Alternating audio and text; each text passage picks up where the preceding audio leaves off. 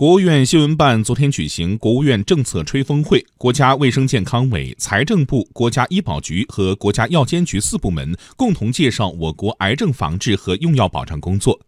继抗癌药后，我国将对罕见病药品给予增值税优惠。请听央广经济之声记者张倩的报道。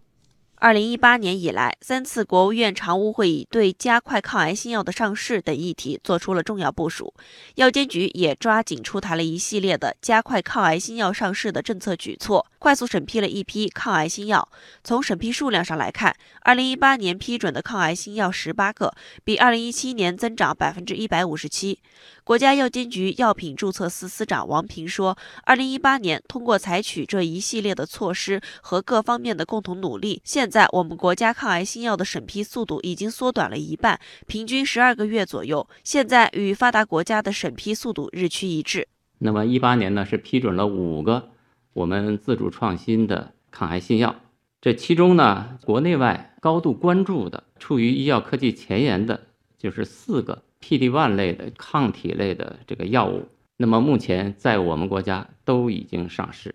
截止到二零一八年十二月底，十七种国家谈判抗癌药自执行新的谈判价格以来，在全国的医疗机构和药店的总采购量约一百八十四万粒片或支，采购总金额达到五点六二亿元，与谈判前的价格相比，节省费用九点一八亿元。此外，国家还不断加大税收政策的支持力度，出台了一系列医药行业增值税优惠政策。今年二月十一号，国务院常务会议决定对罕见病药品给予增值税优惠。财政部税政司负责人徐国桥说：“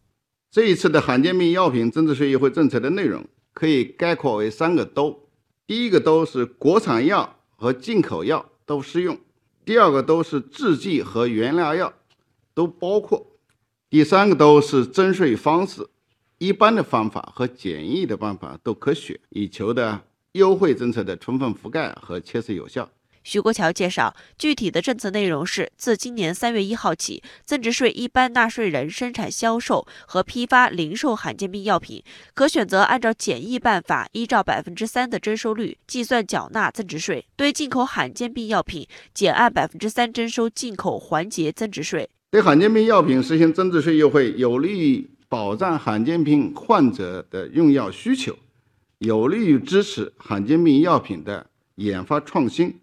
有利于打开药品降价的空间，是继对抗癌药实行增值税优惠后，对医药领域实行的又一减税的举措。徐国桥说：“下一步，财政部将积极会同相关部门落实好药品税收政策，支持制药产业的发展，切实保障患者的用药需求。下一步，我们将结合罕见病药品的更新啊，我们要实时的发文明确后续批次的享受增值税政策的罕见病药品的清单，同时呢，也结合进一步深化增值税的改革，不断的完善增值税的制度安排，优化药品的税收环境。”